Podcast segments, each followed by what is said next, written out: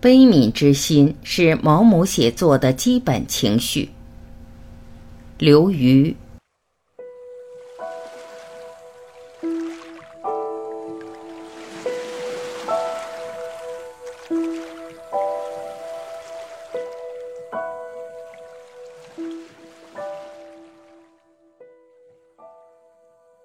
来英国上飞机前，想着应该塞一本小说到行李里。巡视了一遍我的书架，看到毛姆的短篇小说集，想就是他了。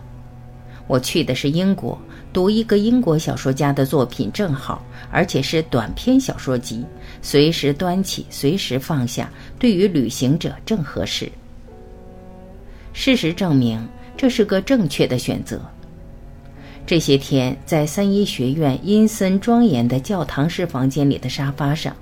在伦敦青年旅社的上铺床位上，在路边的小咖啡馆里，在来回的飞机上，毛姆是我唯一的旅伴。我在伦敦刚刚认识的一些地名，屡屡在他的小说中出现。这些完全陌生的地名，因为对毛姆的阅读有了一种亲切感。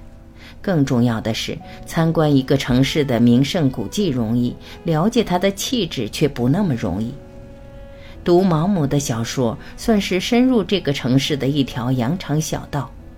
他笔下的旧伦敦，繁华、虚荣、伤感，是个迟暮的美人。毛姆给我最大的感觉是温暖。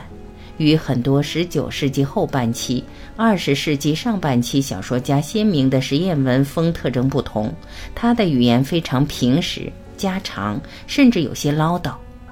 读他的小说，很像和一个普通老头子喝茶，边喝边听他讲自己身边的琐事。这大约也是为什么很多评论家视他为二流作家的原因。他的小说里技巧性、创新性的东西太少了，但对我来说，这恰恰是他的可爱之处。什么尤利西斯、普鲁斯特、卡夫卡之类的大师，我根本读不下去。也不想做若有所悟状，总觉得那些实验性小说写作里，作者的自我意识太强烈了，总是要从文字中伸出一只手来，使劲摇晃着一面旗帜，上面飘扬着两个大字“个性”。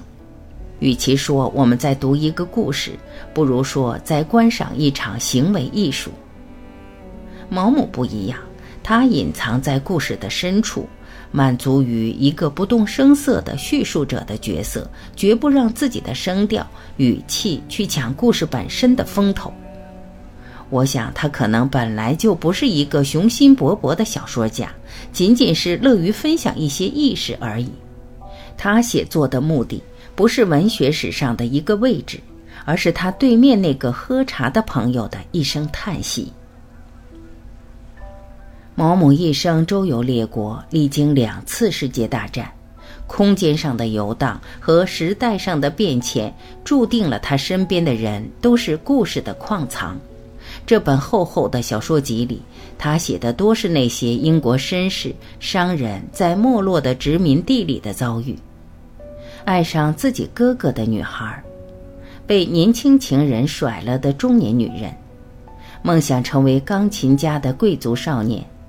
酗酒自杀的殖民地商人，结局经常是某个人的死亡，但是死亡在他笔下是如此漫不经心，似乎并不比一片树叶的坠落更有重量。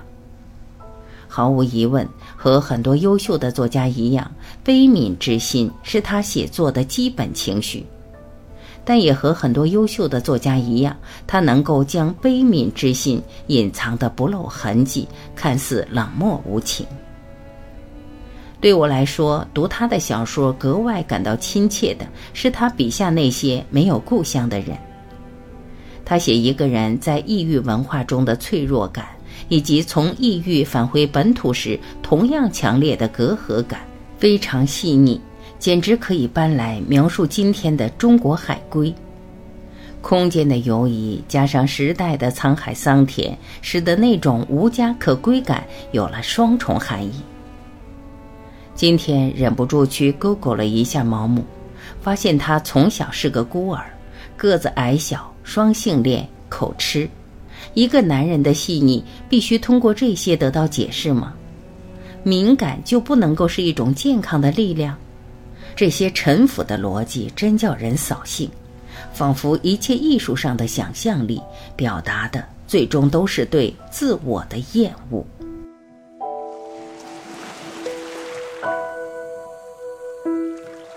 感谢聆听，我是婉琪，再会。